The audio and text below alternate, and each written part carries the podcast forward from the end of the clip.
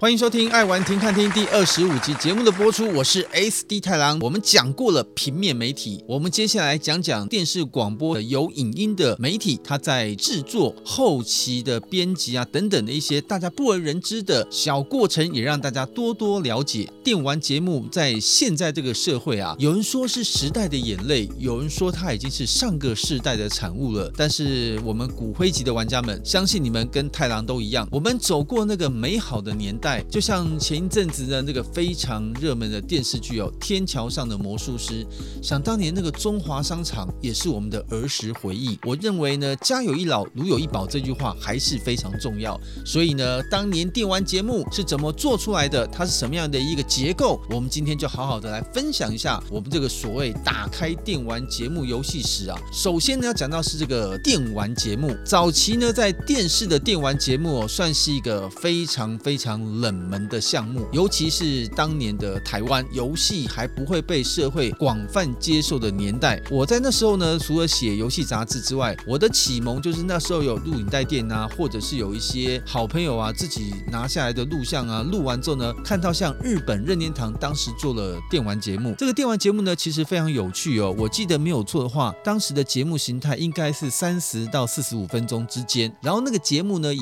竞赛的类型为主，而且很多时。时候呢，都是有综艺节目的来宾一起参与啊，通常就像是那种答题节目，比如说播了很多跟任天堂发行的游戏有关的各式各样的问题，让现场参与的来宾呢，根据主持人的题目快速抢答，那当然也会觉得有非常不错的乐趣。那当年一直看这节目，觉得哇，好棒哦！尤其搭配着红牌机推出之后，总觉得自己手上所玩的一些游戏项目，还有对比节目所出题的一些内容，真的很希望哦，如果自己就是那个参赛者，也能够到节目的现场去参赛，我认为呢，我们一定比那种只是上节目的来露露脸的这种一般来宾来说，我们应该会表现得更为优秀。那当然，这是当时太郎年纪小的一个想法。其实，我们以现在媒体的角度来说，很多可能收听节目的听众朋友们呢，都会有一种感觉：什么叫叫好不叫座呢？就是这个节目的内容性质明明就看起来很专业，很符合这个主题，但是偏偏呢，它的收听率或收视率就不高哦。你也不用管为什么，就是现在的消费者喜好呢，不断。的在转变，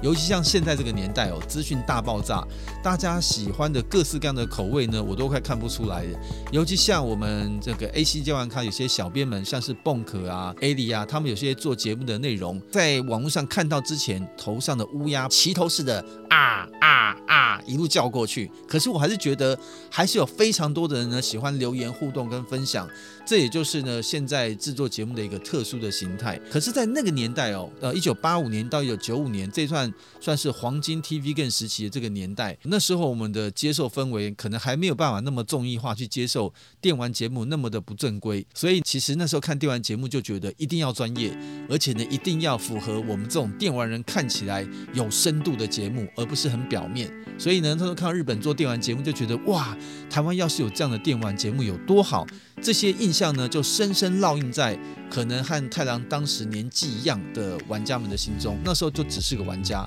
太郎经过了一些历程，经过了平面，最后到了电视节目来制作的时候，慢慢就了解整个电视节目的制作体系，所以整个结构就不一样了。那讲到这个电视节目呢，制作的体系呢，我们必须要来提提看，在台湾的游戏节目史上哦，属于真正本土呢电玩节目制作的，我应该算前三大开山祖之一啊，就整个三大的节目，首先呢是电玩大观园，它是在一九九五年开播的一个电玩节目。当初最早呢是由山西资讯这个制作单位来制作，然后呢当年请的这第一代的主持人呢是张若均，所以严格讲，台湾真正形式上有本土艺人的电玩节目主持人的最早的，我觉得应该是张若均。电玩大观园呢开播之后，受到了不少玩家们的好评，然后后来呢有一个资讯传真机构是一个平面媒体，他也觉得想要借此跨入到立体媒体的这个领域当中，所以呢，这个资讯传真机构就收购了山西资讯。然后呢，整个节目呢做了一些改变，然后请了我们都熟知的阿亮朴学亮来担当改变之后的第一代的主持人。在朴学亮结束之后，又换成了刘尔金，一直到后面呢，由这个电玩大观园又再度转型，由傅峰群就是现在的游戏橘子来接手，他就变成了由天心来担当主持的节目，一直到这个节目呢，慢慢的演进到二零零一年左右正式的结束。那电玩大观园这个节目呢，严格来讲哦，我觉得它有个比较特别的地方，印象中没错的话，它的节目时间应该是三十分钟，后来有扩张到一个小时左右的节目时段。然后在整个节目的调性上是比较属于资讯报道性的节目，所以呢，它就是像一个主持人就可以串全场，有主持人呢根据这个制作编辑们设定每一段主题的内容，比如说新的电视游乐器的游戏介绍，或新的 PC game 介绍，或新的什么攻略秘籍等等，用这样的一个铺陈跟结构，用一个主持人串全部的场来进行节目的制作。其实以制作的形态来说，它算相对单纯，制作的难度也相对没有那么高。大部分的精神呢，主持人是完全是串场性质，然后由制作小组在背后担当制作。一直到了卜学亮、刘尔金之后的天心的年代呢，也算打开了另外一种风潮，就是首创主持人用 cosplay 方式，几乎天心是每一集都 cosplay 各种各样的电玩角色。那我认为呢，在台湾的电玩节目史上，用 cosplay 方式来表现，天心应该算是最早最早的开山鼻祖。那第一个主持人呢，应该就是张若昀了。那这是电玩大观园节目的一个特性。啊，另外呢，我们再讲到呢，在一九九七年呢，同时开播的另外两个节目。首先讲到是呢，当时有台传讯电视所做的电玩快打。这个电玩快打呢，在当时最早的时候，它其实是没有主持人的。当时呢，这个传讯一开始做这个电玩节目的时候，它是买国外的 license 的版权，应该是欧美地区的。然后呢，经过翻译之后呢，在台湾的时段上播出。所谓的配音的串场，就是有个人在幕后配音，把每一个单元连接起来。它是没有台前主持人的。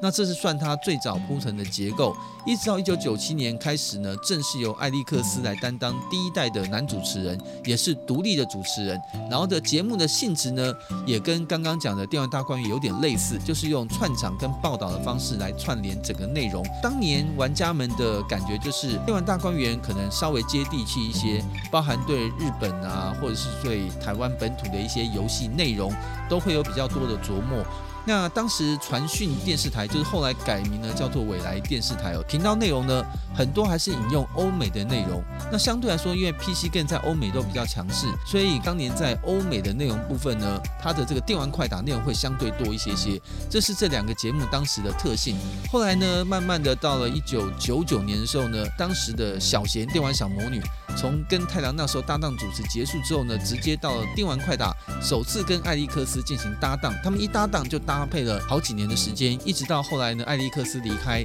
小贤呢又继续搭配了几代的男主持人之后，小贤也跟着离开。再来呢，就由我们纳豆接手，一直搭配很多各式各样的女主持人，豆花妹啊，呃，王乐妍啊，很多等等，安心亚，一直搭配到这个节目在二零一七年结束，也算是电玩游戏节目史上呢，我觉得电视节目来说，应该是最长寿的电玩节目，就是电玩快打了。那另外最后再提到呢，是太郎当年主持的游戏骇客族。那这个节目形态呢，跟另外两个节目又有一点点的区隔。刚刚其实开始我就说到，因为太郎小时候看日本任天堂办的那种竞赛性的问答抢答节目，觉得非常的有趣，所以呢，游戏骇客族在节目设定一开始就想把难度做高一点，所以我们是一开始呢就采用双主持人，一男一女。我的第一代女主人搭配呢是寇乃馨，然后呢第二代就是蜡笔小兰，然后第三代呢就是小贤。小贤等于被我们发掘出来之后呢。我们节目结束，他就到了电玩快打去了，所以我们当时有这样一个搭配结构。所以一开始除了双主持人之外，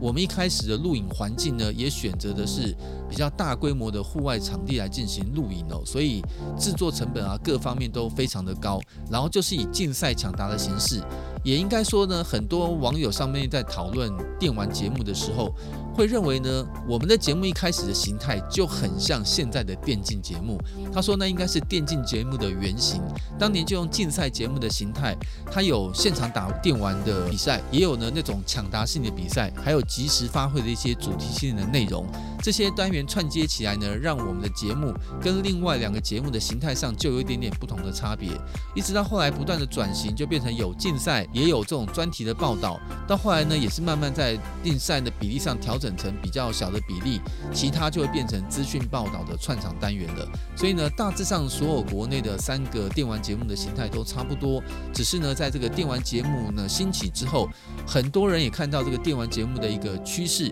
也认定游戏产业呢发展应该是非常的有机会，所以一切呢就如雨后春笋的非常非常多的电玩节目呢都诞生了，一直到现在呢存活在市场上的电视电玩节目已经是没有了。那存活在网络上的呢倒还有一些，像是电玩宅速配啊，像是巴哈姆特电玩风啊，像是我们 ACG 玩咖等等的、很多网络上的电玩频道的媒体呢就如雨后春笋的诞生了。那当然也跟现在这个资讯环境、网络环境的便利有有非常大的连结关系。我只能说啊，电玩节目呢，这三个开山祖师性质各有不同。那当然，这些美好的回忆，我相信呢，还是值得大家所记忆的。因为毕竟那个年代，这是大家获得游戏影音最好的观赏方式。另外呢，再让大家了解一下呢，你们所不知道的电玩节目的拍摄跟分工。在一个完整的电玩节目制作的过程当中呢，有分成拍摄的制作，以及呢后期的制作到编辑播出这两大部分。首先在拍摄制作上面呢，诶。状况就不一样了哦，大家不知道，这可能是看到节目的成品，在录制的现场呢，可是非常的严谨，因为你不管是电玩节目、综艺节目，任何形态的节目，对于执行的相关的工作人员、这些技术人员来说，都是一样的工作，所以他们一样会用电视规格的高标准来检核每一个细节。不瞒大家说，当年呢，太郎在主持电视节目的时候呢，是常常紧张害怕，上去拿麦克风手抖啊抖，在后台被骂哭过哦，所以你知道那个现场其实是。蛮血淋淋的，这个蛮蛮赤裸裸，不能讲蛮暴力啊，就是蛮严谨的。讲到这个拍摄现场呢，谁的主场谁最大？在现场呢，这个 direct 就是导播，他是最大的。虽然呢，他是要根据我们希望的内容拍摄，把它编辑的时候现场做控制，但是因为这是他的主场，所以他会认为节目录制出来的影像的品质，他会很重视。所以可能主持人一个眼神不对，或是搭上这个没有默契，或者是哪些地方有突贼，灯光没有调好，他随时都会。停机喊卡停都是他，然后呢就会说刚刚那个段落再来一次，因为什么样的原因？这个好的导播我真的会带你上天堂。他有时候会耐心告诉你，现在我喊停是因为什么样的原因，然后他会告诉你，我建议你怎么样做会比较好。如果比较闷一点或凶一点的导播，他会直接开骂你刚刚脸部那个什么表情啊？家里死了人是吧？那我就有碰过这样的导播，我没有讲是哪一个，或者说我就有在很多节目当中碰过这么凶的导播。第一个你已经很慌掉，第二个他只是讲你。你脸部表情，你加的是死了人嘛？但是他没有告诉你，我希望你做成什么样的感觉？比如说这个单元气氛是很欢乐，那么多小朋友，你的表情要更开心点。我们更希望的是这样的感觉。所以吃五谷杂粮就是聚到各式各样不同的人。碰到这种导播，不瞒大家说，像我这种非专业性的主持人哦，就是专业领域是在游戏部分，就会非常的紧张。所以到任何一个主现场，先不摸透导播的个性之前，反正就对导播客客气气、嘘寒问暖一下，肯定有你的好。处对你自己会稍微好一点。那另外呢，就是如果说导播是现场主场方的最大的，我们在制作方最大的，当然就是我们的制作人了。也就是说，制作人是真正跟我们在同一个公司体系或者同一个制作小组体系的里面最大的那个人。那通常制作人也有制作人的威严嘛，所以我们当时的制作人呢，因为也很凶，当年也是这个五等奖单位出来的，所以脾气也很大。那在现场的制作人有时候呢是弓着手站在后面去看你整个节目录制的框架跟内容。那更重要是，如果我们这个节节目当中呢，有一些是牵扯到跟厂商有一些合作，甚至是商业的一些桥段的时候，他会特别注意在拍摄这段内容的时候，应该有没有符合到厂商的需求，也能够兼顾到电视的尺度。因为当年电视尺度没有那么开，你一不小心呢，就有可能被当时的新闻局，就是现在的 NCC，然后来去做一些裁罚的动作。所以呢，他们要注意到节目不能过度广告化，但是又要达到厂商呢付费的一些需求，制作人可能在现场呢就要特别留意这样的事情，或者真的出了什么大。状况难以沟通的时候，制作人就是代表我们去跟导播沟通的那个人。毕竟这个时候呢是要大头对大头，我们才比较好做事。那另外呢，还有在现场还有两个重要人，就是导播跟制作人的分身，就是呢助理导播跟执行制作。这个助理导播呢，我们简称叫 AD 哦。通常他在现场呢带着这个耳麦是连接到副控室。这个导播有些需要指示跟指挥的地方，有时候实在是觉得我这样讲出来可能太情绪化、太难听，或者是怕我讲不清楚。他会在耳机里面直接跟 AD 就跟助理导播讲说，是这个情况，叫助理导播用他的嘴跟我们包含主持人还有编辑群来沟通，在现场呢会比较直接一点，因为这个助理导播人一定会在现场，导播反而可能会在上面楼上的副控室，不见得在现场，所以他是导播的分身在现场来监督整个品质。那执行制作呢，就是刚刚讲的制作人分身，也是一样，在跟节目制作过程当中，他要确保我们整个节目的制作内容啊，是不是按照这个 rundown 表这个依序这个排下来，把每一个单元每个形态都确实做到我们节目要留的内容，要不然等于录完了，机器撤掉了，也不能再补的时候回去剪辑，发现这段少录了，那就惨了哦。所以执行制作有时候会要想更多，比如说这段停机了之后，他说诶。刚刚呢，主持人有讲到了这个游戏或这个画面，现场刚好有什么东西的情况，我们请摄影师帮忙补个特写，他们把这个特写画面可以拿去剪辑。比如说，我们今天现场玩家带了一个收藏品，拿在手上可能看不清楚，现场有整个全画面，但是怕看不清楚，所以呢，之后他们会在节目停机的时候会说，导播不好意思，我要请摄影师帮我补几个画面，比如说把收藏品放在桌上，这样拍得清清楚楚。那将我们将来我们在节目上播的时候呢，可能给剪接师剪接的时候。到这一段，他就会把刚刚补拍的画面来取代掉，拿在手上画面，让观众看得更清楚。所以执行制作呢，在这个监督的工作上，他要比制作人更用心一些些。那当然呢，在现场还有很多的一些助理型的工作，像是那个执行助理啊，他就是呃叫便当啦，什么乱七八糟事啊，他都要现场帮忙看一点，因为其他人都在做专业领域的分工。另外还会再专业一点，还会有场记，就是他可能会在一些时间点上去记，哎。第一段呢，大概录了几分钟，大概主要的题目是什么东西？这样方便把这个资料带回去给公司剪接室的时候，他会看到说，哇，我拍了整个两个小时的内容，大概是怎么样的分段，大概有多长，他就可以帮助他在剪辑的时候快速找到他的画面。所以这是他们的功能。那属于我们主持方哦，当然也有一些人啊，比如说，如果你是艺人，你就会有经纪人。那经纪人如果没空，他也会派经纪助理陪着这个艺人到现场。那如果经纪人在过程当中呢，有一些反应。通常是他主动看到说，诶，我觉得刚刚那个艺人的表情脸色不太好看，是不是可以帮他补一下？他也要注意他的艺人的形象。那同时呢，在专业的团队上还有什么服装师啊，要兼顾服装造型啊，造型师啊，有时候是要看你的头发啊，这些发型师，化妆师就是负责化妆。但基本上，因为当年生意难做，很有可能以上这些工作呢，有时候就是一两根尖掉。比如说还有更厉害的，他又会弄头发，又会帮你借服装，又会帮你搭配，又会帮你化妆。哦，那我就觉得这种人很厉害哦，因为像这种人他等于全包，那他们也是从这种过程当中学习成长之后，很多人在现场呢，现在都是有名的这个服装造型师哦，或者是有名的化妆师。像太郎呢，算是早期的化妆师当中有一位，现在在艺能圈也相当活跃的这个李明川李老师哦，大家都知道他是。在很多呢知名艺人呢都是指定他来化妆的，他也是口才非常好，也在现在很多的电视节目上啊常常分享美妆美彩的经验。像我常常看到这个新梅姐的女人我最大，就常常看到明川老师会去上节目。那当时他是算我早期的化妆师哦，当年他还刚出道，我当年呢也比较瘦小青涩一点点，所以他常常呢在化妆的时候呢，我昨天晚上录节目之前还去看了一些网上的评价，当年大家都说。我其实虽然是男生，但是他们都常常觉得我脸化的妆的那个白色的程度，有时候比女主持人还要白哦。他的想法是说，呃，可能我本身那时候长得就比较文静一点点。他说这样弄到最后会会觉得哦，呃，一个男主持人跟一个女主持人在节目上的感觉。仿佛觉得我这个男主持人经过装扮之后，会比女主持人还像女主持人哦。所以那里呢，我的连头发啊，各方面啊都不是我控制的。总而言之，那时候奇装异服的造型，在网络上有现在的玩家看了有一些热议，我必须要在此正式的澄清，我很尊重服装造型师他们的理念跟设计。哦，我也觉得他们有些点子的确很符合这个电玩节目的气氛，但是至于我的本性呢，我是比较难以接受，呃，太奇形怪状的衣服或造型在呃玩家面前呈现哦，所以很多玩家认为说啊，我应该就是一个公子哥吊儿郎当的，其实我不是这样子哦，我我真的要吊儿郎当，我就直接讲。但当年我其实是比较避俗一点，但是经过那样的装扮，可能是符合电视节目的效果，所以我这边跟大家也算一个分享，这跟电玩节目无关，在荧光幕前所呈现的艺人的形象。所见不一定是所得哦，眼见也不一定为凭。有的很多艺人在这个节目上，呃叽里呱啦，感觉很热情活泼，喊停机的时候他下台就直接一副晚娘脸，是不太跟人家搭理的。所以真实台面上跟台面下是有差别的。所以当年我们这样服装造型师这样搭配之下，虽然可能给大家观众朋友一些那样的印象，不过我必须要真的讲。我当年呢是发自内心尊重所有服装造型师跟化妆师的安排，但是这个工作以外的时间，我是不太可能会做这样装扮的，因为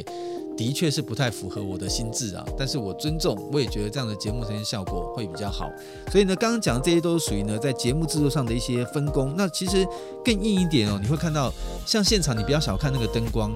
因为呢。你就算是有化妆，但是灯光的光影不对，会有几个缺点。第一个就是主持人身上或是来宾身上的这个。影像啊，或是影子啊，会很明显，会让你这个整个节目的画面呈现人的肤色都会很不协调。那或者是如果你今天是在那种绿幕或蓝幕面前，是要将来用 key 的方式呢，把后面合上一些游戏的背景啊，或是一些画面的时候，如果光没有打好，后面的影子过多，在后面后期剪辑制作的时候，它那个后面的去背景啊，把它画面合成，就很容易出现那种画面的脏点，因为去的不干净，是因为你光的影子没有打好。所以现在的科技当当然很简单，当年很传统年代，真的灯光师的打光非常的重要，所以有时候呢，我们要跟灯光师也要好一点，包含摄影师，因为他们如果随便来个恶搞，你在节目上给观众看到的画面就不太美观，所以呢，会让你自己有个美美帅帅的样子。所以常会听到，现在你都会常听到。有没有记得记者会的时候呢？如果听到有一些人在 follow 记者拍照的时候，他们都是这样称呼的：各位摄影大哥，来我们左边看一下，因为麻烦各位摄影大哥，就算是你再红的艺人，旁边帮忙呼喊的那个艺人的助理，也要很谦卑的讲各位摄影大哥，因为他帮你拍的不好看。或者是刻意呢，他的镜头可是连续在开机的，难保艺人呢不会在某个角度，比如突然这个角度就出现两团肉，刚好艺人只是鼻子痒一下摸一下，他刻意把这画面放大，他就可以写你在挖鼻屎哦。所以记者如果想要整你，或者跟你不好。他那个照片跟图样是可以看图说故事的，我相信这个不用我说，大家都很明白。所以，我们对这种摄影师啊、灯光师啊，都会非常非常的好。那在当时这种呃棚内作业当中呢，通常在棚内摄影都是四机在作业，就是四个摄影机，可能固定一两个机器在拍主持人，另外两个机器就在拍现场，然后导播在后面会同时看到四机的这个画面，他就针对现在是谁在讲话，或者是现在的氛围，应该镜头对谁，他就去切换那个镜头，然后让录制的那个。影带呢，把这个画面导播现场拍摄的这个结果的画面调整，直接完整的录下来，最后再交给后面的制作来做处理。所以在我们的棚内制作大概会有这样的编制。那你说我们到户外去怎么办呢？户外不可能这么多人把它跑出去嘛。尤其像我们在制作节目的时候呢，很喜欢做一些这种户外性质的节目哦。像当年既然我们做竞赛，所以大部分在户外录影。后来我跟小邢在录制的时候呢，发明一个电玩特工队的单元，就是。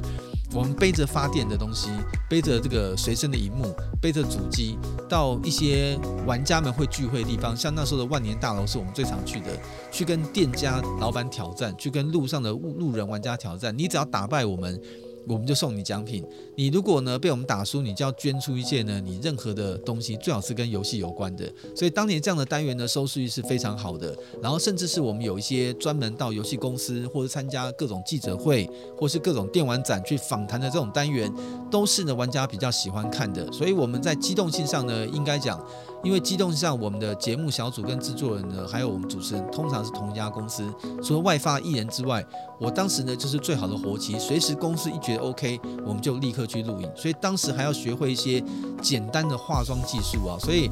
呃，A7 这样看他早期在录影的时候。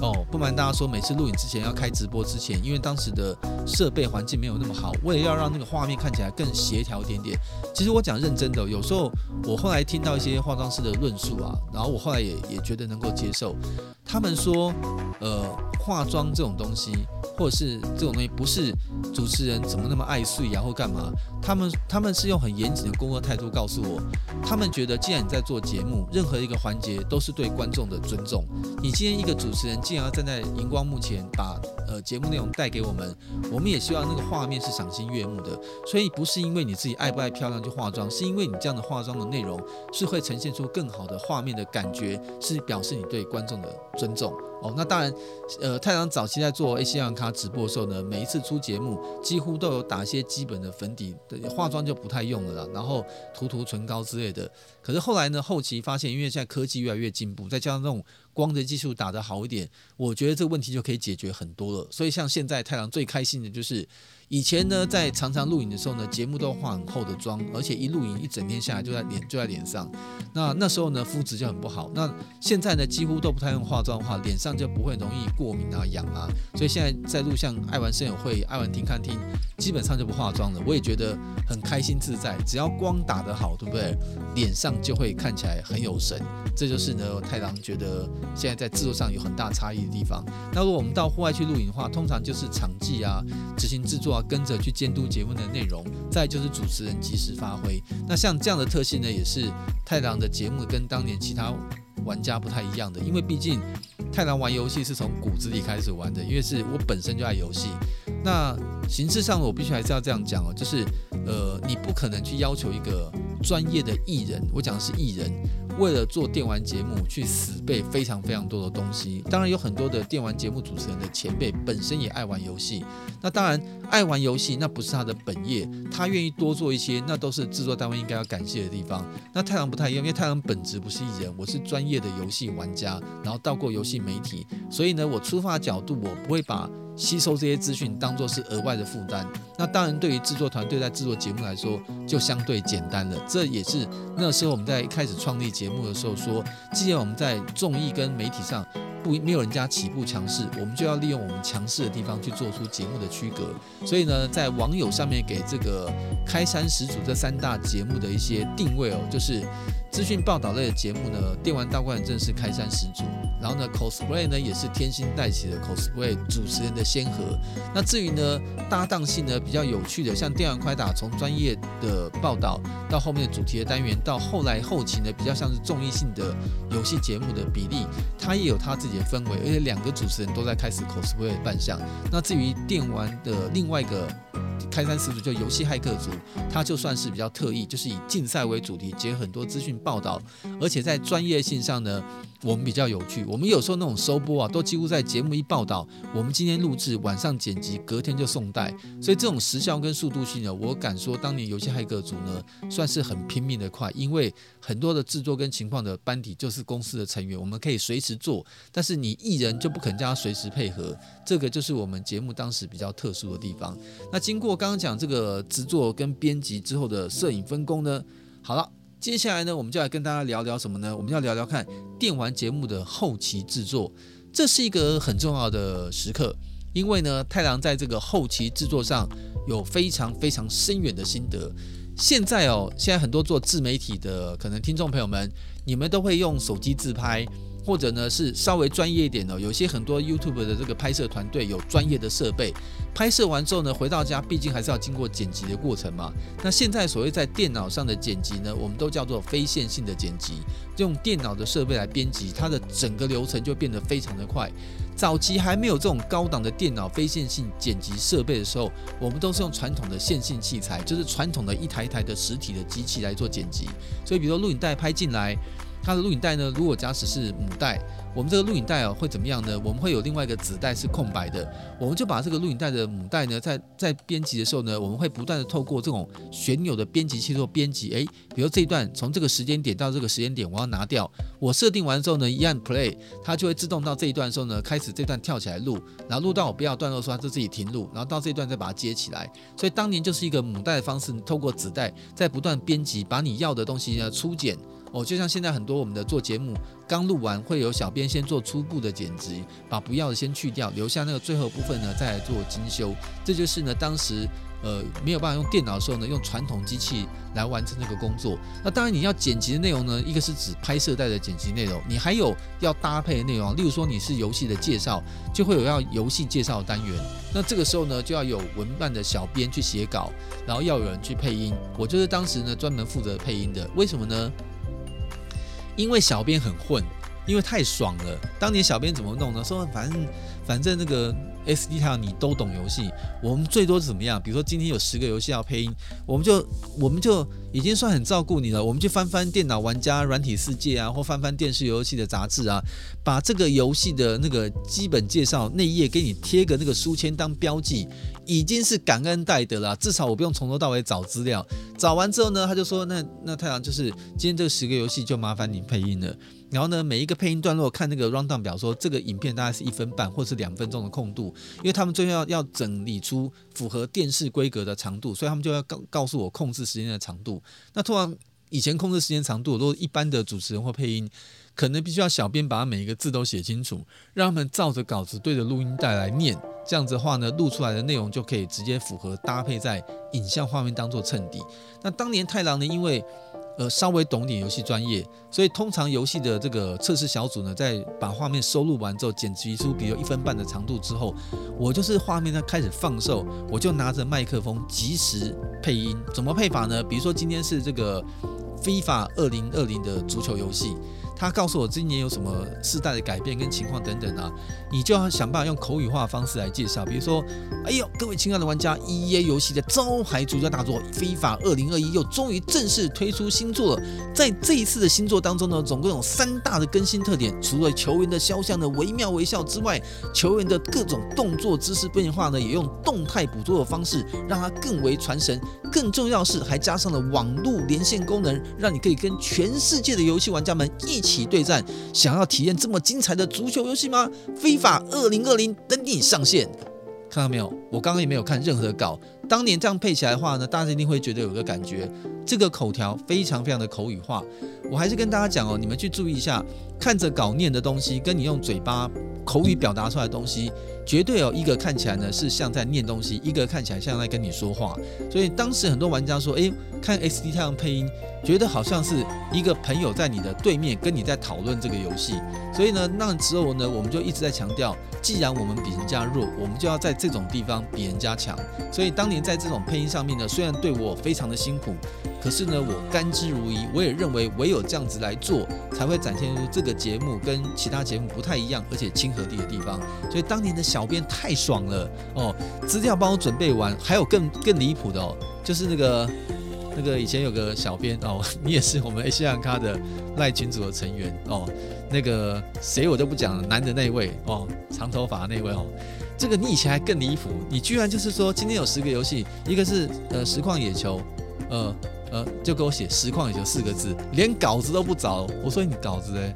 他说实况野球你不是常玩吗？你你自己看看他应该有什么改变吧？我说哇哇塞，这样子就走人了。他说晚上我要约会啊，拜托了就好了。有时候我常常在想哦，身为一个主持人，有没有像我过得这么悲情的？我认为应该是没有。然后主持人需要这个。敲木鱼念中，还要兼撞钟，还要自己煮斋饭，还要问所有的来的香客们，呃，你们如果没有香油钱的话，我来帮你添。你有看过这么苦的主持人吗？所以我跟他讲，我是吃了不少苦熬出来的。所以呢，在这种情况之下，也请大家呢多多给。当时辛苦的，不管是幕前跟幕后的小编们，多多点掌声。我是应该要两倍掌声，因为我是既兼幕前又兼幕后。所以在当时这样的配音完成之下的话，最后这个袋子会干嘛呢？我们后来又觉得说，哎，他可能还要上字幕，因为有时候方便大家辅助。还有到后期呢，要让节目效果更好，我们还要送专门的音效师去做音效。你不要看哦，音效师也是一个专门的，比如说。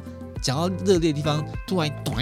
或出现掌声，哇，或者是咻咻咻咻一些搭配，这个都是呢音效师呢要所有辅助的地方，这个是要另外再收费的。当你把整个带子完整的做完之后呢，就要把它送到一些拨带的电视台，因为有些电视频道在境外，像当年的卫视中文台，有些海外的频道，你要把你的拨带送过去之后呢，他要把它过成数位讯号，把带子传送到国外去，当地呢他才能够把它上架，等到时间到了之后才可以按表操课把节目播出。所以当年在做这种播带的时候呢，也是比较辛苦啊。那这样的一个完整的过程，才可以把整个完整的电视节目放到观众面前给大家看。要来谈一谈一个太郎比较稍微尾椎可以翘起来的，是尾椎还是尾巴啊？反正都翘就对了。就是电玩的广播节目啊，横空出世了。什么叫横空出世呢？这个节目呢，我就真的稍微容我臭屁一点点，就是电玩的广播节目在台湾真的是非常非常的少见。我也必须说，当年我们在做游戏骇客组这个节目的时候。的不到半年，就有当时的亚洲电台 HIFM 来找我，跟我说：“诶，我这样的节目跟形态，他们觉得很特别。然后又听说我有非常多的游戏收藏，那其实音乐部分呢，应该好像也很多，要不要考虑呢？把电玩节目广播化？”我甚至觉得那就有点像现在这个 Podcast 的节目的原型哦，就说诶，电完节目广播话要怎么做？我们后来讨论出来的一个有趣的内容就是，你想想看，我刚刚讲过做电视节目那么复杂，一大早爬起来五点多要化妆，好累呀。然后呢，弄得那么累，然后又要赶时间，都很压力，然后要穿得光鲜亮丽，还要服装造型，很烦的。但是呢，广播节目就简单啦，因为观众看不到你，他只能听得到你，所以你。有没有准备？有没有化妆？现在是什么状态？累不累？一点都没有关系。而且它通常是我们那时候没有做 live 节目的时候，都是后制作，所以呢，录错了还可以再重来。不像电视台，你录错的时候呢，浪费我的时间，浪费我的那个袋子，直接会被骂。我就觉得这是个好点子。后来呢，我们跟当时亚洲电台的这个商量完之后。他们的当时的工程部的这个经理是我在当兵部队的这个情报官，然后他又介绍了当时节目台节目部的这个经理，就现在这个快乐电台的这个台长哦，刘玉林刘先生。最后呢，我们就商量完之后呢，跟他们当时的总经理提案，把游戏骇客族同名第一次呢搬上了广播电台。所以游戏骇客族还有个记录，它是呢台湾历史上应该是空前也是绝后。同名的电玩节目同时横跨电视跟广播，台湾历史上应该没有第二个了。这是太郎达成的光荣记录。而且呢，我彻底的把刚刚所谓的专业的这个精神以及我们的专业优势上的唯一优点哦，把它拿来放大。就是呢，我就赌你其他的艺人本身就是艺人主持节目，这并不是你你一定非常热爱或是主流的。活动内容，所以呢，我们在广播做这样节目的时候呢，其他的人根本不可能跟得上。其实我们刚讲的这些有名的节目，他们曾经有尝试在太郎在广播电台开出电玩的资讯节目之后，也尝试做过，但是都没有人活过一季，就是十三集。我甚至认为，没有印象中记错的话，好像连半季都没有活得到，因为这有一个很大的原因，因为广播节目的这个录制呢。本身它很多东西它不能用念稿，因为念稿的内容你绝对听得出来。你想想看哦，你看电视的时候呢，有可能因为它是影音的画面，你会被主持人的肢体动作、导播的剪接手法各方面给带走，所以你不太会注意到这个的主持人本身当下的表现是对还是不对。可是你想想看，当你在听广播节目，或像现在你在听 Podcast 的时候，你的焦点跟 focus 就是在声音的部分，你可以很专注。所以这个时候，你所听到的声音，它所带动的感情，或者它所传达出来那个内容，是不是你觉得是，呃，很像是真正老朋友在聊天的感觉？你是一定听得出来的。所以当时在做广播节目的时候呢，我就有个信心，我只要做的广播节目，我赌全台湾没有人做得出来。我甚至开玩笑，我认为呢，如果刚刚讲电玩快打是历史上最长寿的电视节目，那游戏骇客组的广播节目就是台湾历史上唯一最长寿的广播节目，因为我做了十年没有间断，我都在猜全世界有没有在广播节目上哦。就连 Podcast 这也是这这五六年来的东西，到这两三年才突然开始红。所以我认为能够做一个广播性的节目，做了十年，应该在目前世界历史上，我讲夸张一点，我觉得应该要登录维基百科才对，因为真的是很长寿、很长寿的广播节目。所以当时广播节目制作过程当中呢，我是抱着兴奋的心情去电台来参观广播节目的制作。哦，可是后来发现。没有我想象中那么容易。虽然我主持人本身的环境可以很简单，那我进到这个电台才发现，哇，就像我们现在这个桌面有这种副控台一样。原来在广播节目录制过程当中呢，它也有点类似像导播的功能。然后呢，比如说你在讲的过程当中，为了减缓后面后制作的过程，它最希望方式，比如说你要放音乐啦，你要做背景衬底啦。都不要说你录完节目之后交给后面编辑去做。他说你有没有可能在现场就全部完成？所以呢，变成是什么情况？接下来我要为他介绍一首非常非常动人的歌曲，在《超时空要塞》的剧场版当中，由饭岛真理小姐所扮演的林明美所演唱的《爱》，你还记得吗？这首歌曲的旋律不知迷惑了多少少男少女的心。可能你在讲到这种感觉的时候，你就会听到那个背景哦，你自己都看到那个副控室的。如果他真的也很懂，跟你搭配无间的话，在你讲这个过程当中，你就会听到背景的音乐慢慢的小声开始进来了，哒哒哒哒哒哒哒哒，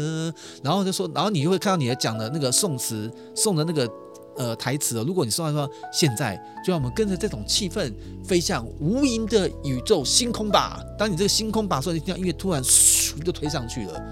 堪称完美哦。所以呢，如果本身这个录音师他也懂，跟你搭配也非常好的话，他如果推出这样感觉，你想想看，那个那个那个气氛，我觉得是可以酝酿的。可是电视制作当中呢，可能就比较难，因为电视制作像刚刚讲跟声音有关的事情。几乎都是后制作，现场的像有孔锵那种当那种音效那不算。我说要堆叠这种氛围的状况，毕竟你考虑到电视节目是用看的，他不太会把堆叠情绪这个事情呢放在现场制作来完成，都是后制作去交代。那后制作人如果不懂，他不会再有那种氛围。可是我真的觉得广播节目是完全有这种可能的，就是当你讲话的过程当中，你可以这样子，当音乐快要结束的时候，你要回到现场，你可以让音乐慢慢小声，噔。OK，刚刚听到这个音乐，这时候音乐还在慢慢收尾哦，所以你就觉得很广播节目。刚开始录了一两集，这种氛围非常的好。到了录第三、第四集的时候呢，我突然发现，在录的感觉当中，我的环境跟外面的环境，觉得好像有点怪怪的。怎么怪法呢？因为你知道录音室一定是要个密闭的安静环境，录音室只有我一个人。当时我不会操作机器，所以像这种副控台操作机器会在录音室之外有一片玻璃密封的，你外面的人可以看到你，那边就会帮你操作所有的硬体设备，你就讲话就可以了。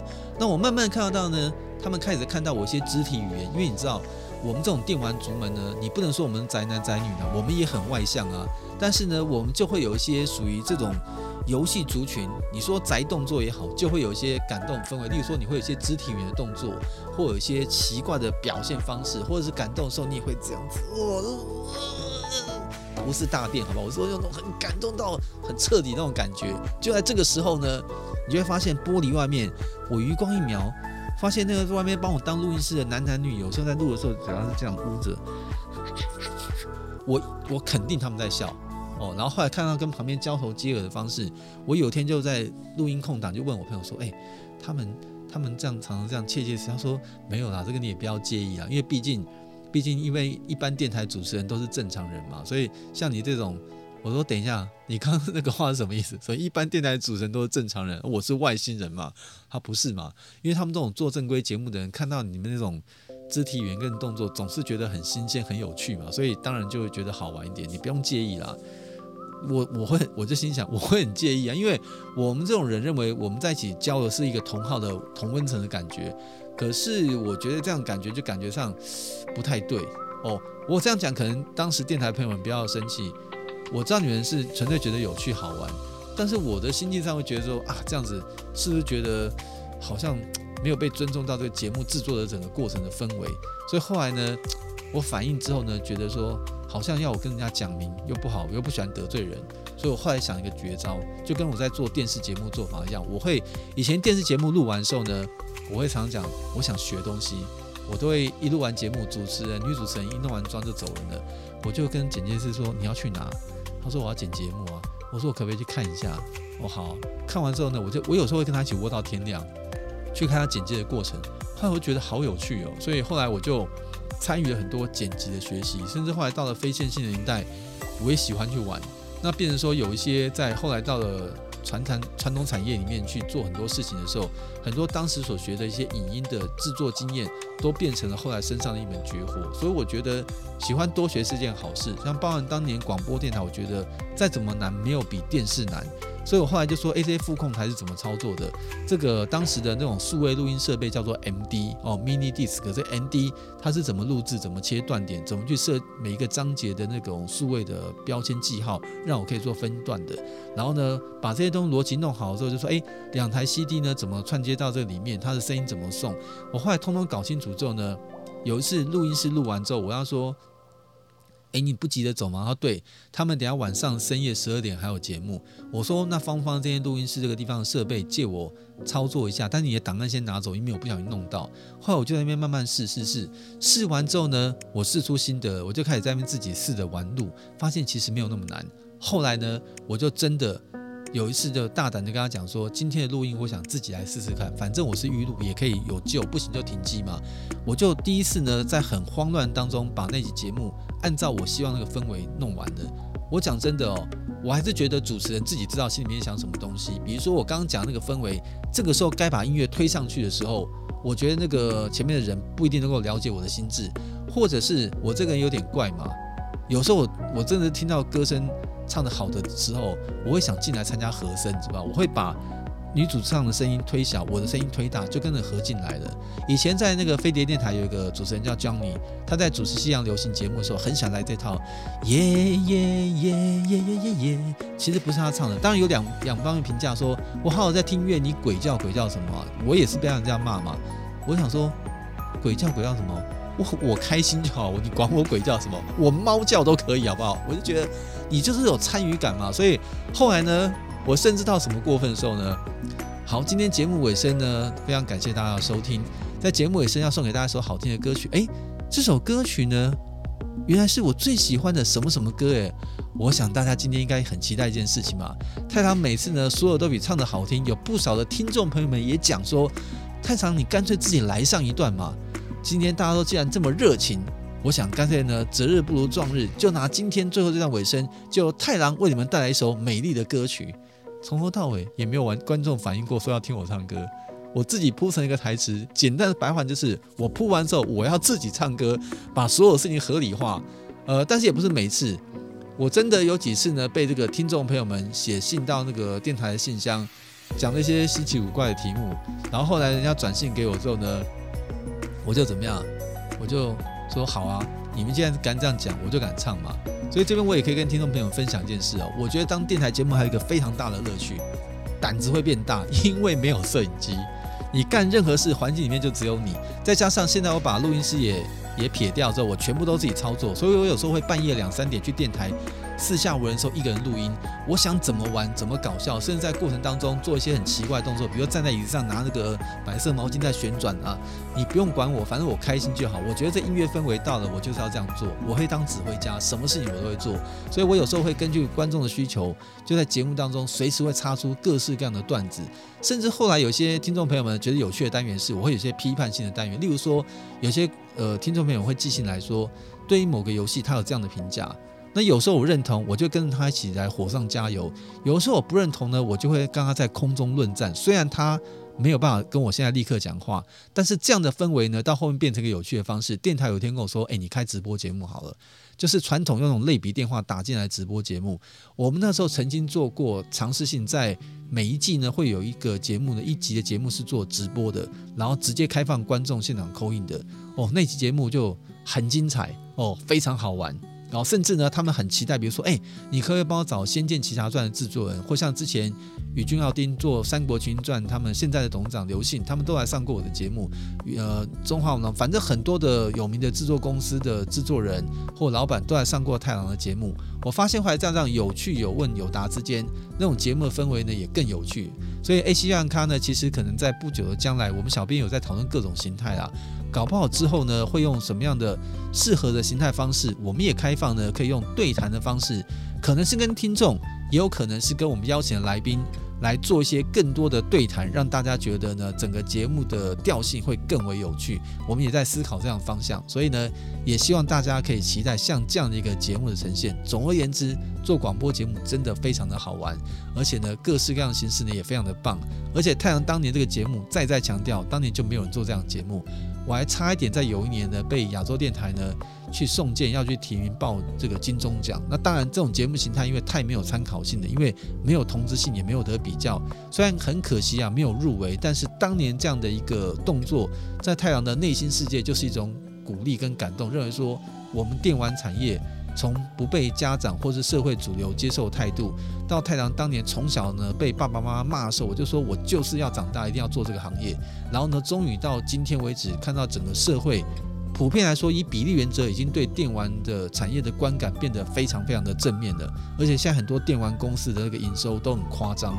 都有些上市位公司都不见得比电玩公司的营收好。所以我觉得这也是。呃，一个很重要的趋势，你看全球的市值哦，前十名的公司，腾讯占第七名。腾讯里面呢，其实真正的游戏服务是占它营收超过一半以上。这也代表呢，我们游戏产业它也是一个真正好的产业。有人常说呢，游戏啊，它是第九艺术。所以我觉得大家来看待这个游戏产业，应该用更正面的态度来看待它。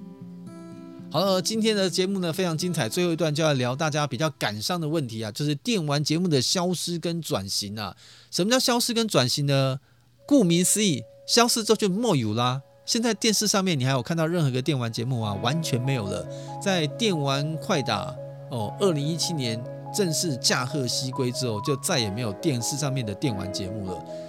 原因很简单。哦，我觉得还是一个市场接受度主流的问题。那这个地方呢，太郎在节目录制之前看了很多网络玩家们对于这方面的一些评价，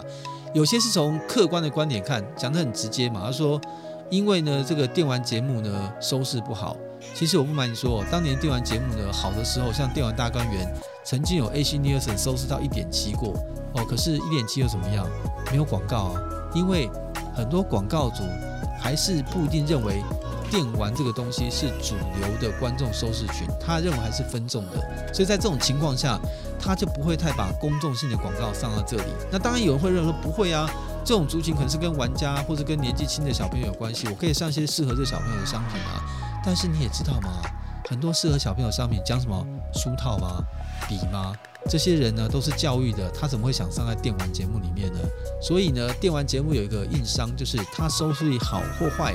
当然，电视台很关心你收视率差，你这个节目很有可能就被腰斩；你收视率好，你如果拉不到广告，那偏偏这个节目呢，如果又是电视台花钱给外面制作的，就像当年我们的电玩大观园。当时我的游戏骇客组都是电视台付钱委托我们这种外部单位来制作，把袋子交给电视台播出的，我们的下场就会比较凄惨哦。当这个主从需求不到，然后呢，电视台给的钱又不够多，我们算算不敷成本，很简单的商业行为，这节目就做不下去了。所以当时非常羡慕的就是电玩快打哦，电玩快打我不断的在强调，有很多电玩快打当时的制作班底也在看太郎的节目，有时候也会在 FB 上呢有一些。留言哦，我们其实还是讲很现实的层面呢，就是，呃，毕竟电视台自己内置的节目，再多的压力，它还是内置的节目。电视台如果认为有这样的需求，他认为说这是电视台的像标准配备的概念之一，他愿意支持这个节目活的时间，我们就不说别的，以现状来说，它就是活得比其他节目都还要长，所以还说电玩快打是历史最久的电玩节目。那当年这种电视的收视习惯呢，其实是取决于当时媒体跟这个。呃，资讯传递的管道比较封闭的关系，到两千年之后，网络开始兴起了。即便是这种数据机的拨接，三三点六的数据机，或是五十六 K 的数据机，甚至到后来的快速的网络，这些呢，所让人家名字大开之后，可以透过网络看到各式各样的东西。我还记得第一次哦，太阳弄用那个 Internet 实体的公司网去上到网站的时候，上到日本的一些。当时还是很传统，几乎就是很简单的文字跟图片的呈现网页，上到 Konami 的网站，上到口味的网站，我当时大表惊奇的，像法米通的网站，哇塞！以前要看法米通杂志要隔海订书，现在居然现在就看到法米通这期要报道的内容，觉得很稀奇。我说为什么这样点点打一些英文字，它的东西就跑出来了，好神奇啊！哦，当时我们就所有小编都在电脑荧幕前都惊呆了。这就是打开我们网际网络的开始，那时候也是两千年开始线上游戏开始的流行，也就是呢拜网际网络之赐，哦，太郎有一个空前绝后，又是另外一个另外一个身份，哦，就像当年这个宋楚瑜呢当上省长，他讲了一句这个有点酸溜溜，但是也很实际的话，他说感谢呢我当了台湾第一届的省长，既是空前也是绝后，因为后来就被废省了，他也就变成最后一届了。同样的，当年呢，我们太郎在做这个攻略作家的时候，那时候是没有太多媒体的年代。透过我们实际的操作游戏，然后学习，把攻略过程写出来，出了很多攻略著作跟攻略书之后，得到了非常高的地位，让大家觉得说认同 SD 太郎真的在这个攻略领域当中是很用心，而且愿意花精神去做出好作品的人。所以。目前根据非正式统计哦，太郎应该当时写的游戏攻略的文章跟著作应该有超过一百个以上。以目前台湾的游戏攻略作家来说，这个数字可能有可能是最多的哦。我记得前一阵子看到我们这个网络上的一个好朋友，就是 FF 这个收藏迷的团长拿到这个金氏世界纪录认证之后，他也是我们 A 七教养咖的节目的这个粉丝之一，我就觉得非常的钦佩。我就在想哦，当年太郎所写的这个攻略书，我的每一篇的原稿都还留着，也现在好好的收着，是不是哪天可以清点一下呢？也来申请个什么金氏世界纪录认证一下？呃，太郎是台湾游戏攻略著作写的最多的那个人哦。我总觉得我有某些东西应该可以在游戏这个领域上得到一点点认证，包含比如说游戏的收藏品各方面，我觉得总有一天搞不好有可能得到这个机会，那也对太郎在这个游戏的人生史上是一个蛮好的、蛮好的一个注解哦。那当然，我们刚刚讲到这个电玩节目呢，就是因为这种网络兴起，它消失转型了，所以现在变成如那不是叫雨后春笋啊。那根本就是呢，下暴雨当中呢，每一滴的水滴啊，就这样暴雨下下来了，让大家措手不及。所以当年太郎享受到这种写攻略，让大家看到这个身份，在网络兴起之后呢，就再也没有人要看攻略了，因为透过网络很多资讯就可以快速到达了。所以太郎讲一个比较稍微不害羞的话，就是因为网络发达，大家对于实体攻略本的需求的大量降低，也就造就着后面不会再有那么多呃作者。愿意去写实体的攻略书来做发表了，所以太太应该就真的有可能是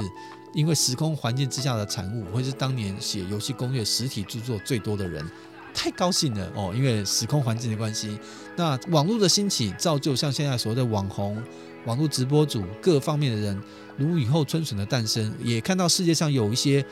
当红的游戏直播主。他的年收入哦都是几百万美金，非常的可怕。我们从某个角度来说呢，这也代表电玩节目它的动力跟影响力。从另外一个角度来说呢，他们也觉得说啊，你们现在以前当年做这种电玩节目哦，对不对？等你们报道出来，电视上播出来，都已经是旧闻了哦。我们看之前那个天心接受媒体访问也说，当年大家很努力要做电玩节目，当网络开始兴起的时候呢，有可能你今天做是新鲜的东西，当你播出的时候已经是过去的旧闻了。这就是一个传统做电视媒体，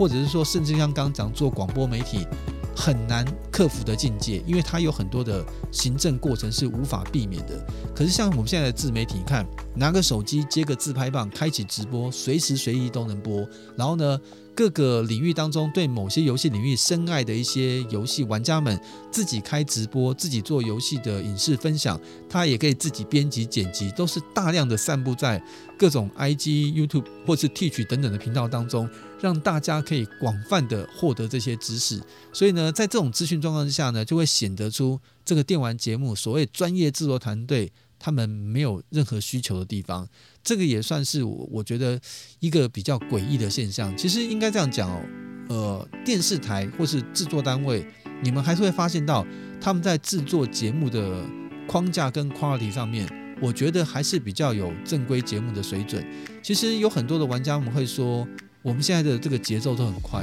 哦，懒得懒得那么多废话哦。那太郎也常常跟小编在沟通过程当中，也不断的在调整。但是太郎其实有一点点小小的坚持，毕竟以前做过像电视广播这种比较正规的节目，我还是希望说，在呈现给这个听众或观众朋友们这个内容的时候，还是有一点点稍微具有深度的水准。所以我今天跟小编们常常在开玩笑说，你们讲的也有道理。哦，对，年轻有年轻，我现在都不知道是 X Y Z 哪一个世代了。就是你们这个世代有你们这个世代的语言，我就常常跟我们那个 A 里跟那个蹦可说，哇，你们真的是有时候你们能够搞出那个花招跟情况，站在我的我的这个人生的脸皮上面哦，你们真的是尺度大开哦，不是那公尺的尺，是羞耻的尺，尺度大开，让我觉得说哇，这个。两个小女生其实可以谈的事情实在是够多，然后她们表达的方式也让我非常的惊讶。那当然，或许这样的表达方式是现在年轻人喜欢的方式，但是我也碰到一对同温层，像上次我们播到有关电玩杂志的一些历史的时候，发现很多同温层的这个。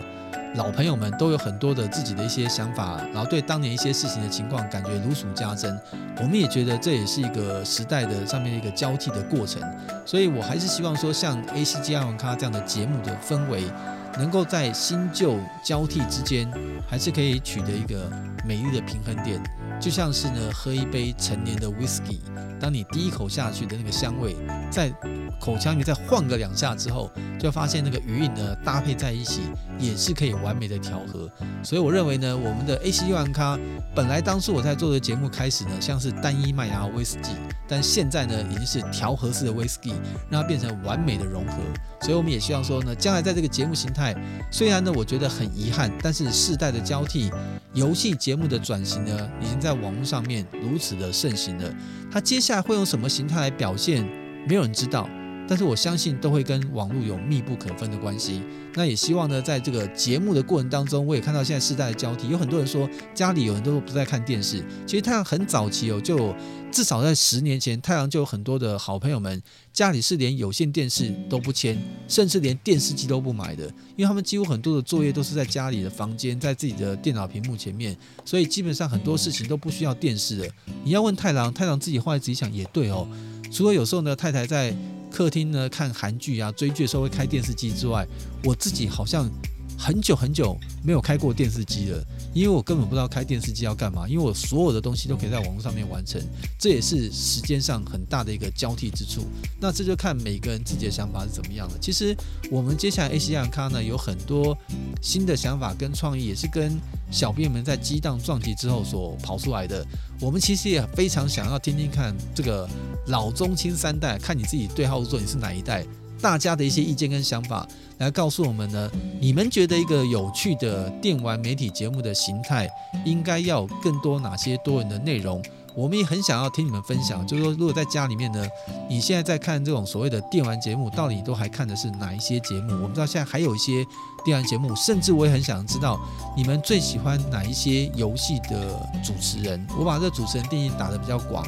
他是网红，是游戏直播主，或是游戏的玩家都可以，只要他们在这个自媒体上面有发表内容的。你们都可以告诉我们，你们很喜欢哪一些呃主持人在游戏上面陈述的方式，我们都很乐意有参考学习，甚至不久的将来也不排除在节目的某些形态之后呢，跟他们做一些深度的合作，这些呢都可以吸取大家最多的建议。你看，像以前的这种传统电视媒体或广播节目，我们这样的告诉大家，大家只能写信。后来科技点写 email 告诉我们，现在这种自媒体年代呢太方便了。今天节目播出，网络下面立刻就可以留言。多么及时的互动，大家也会发现到太郎呢，在我们这个所有的节目当中，能够沟通的管道，不管你是在 Apple 的 Podcast，或者是在 FB 的精简版的节目，或者在 YouTube 上完整版的节目，太郎呢，只要看到你们有留言，只要是太郎能力所及之处，我都会尽量跟小编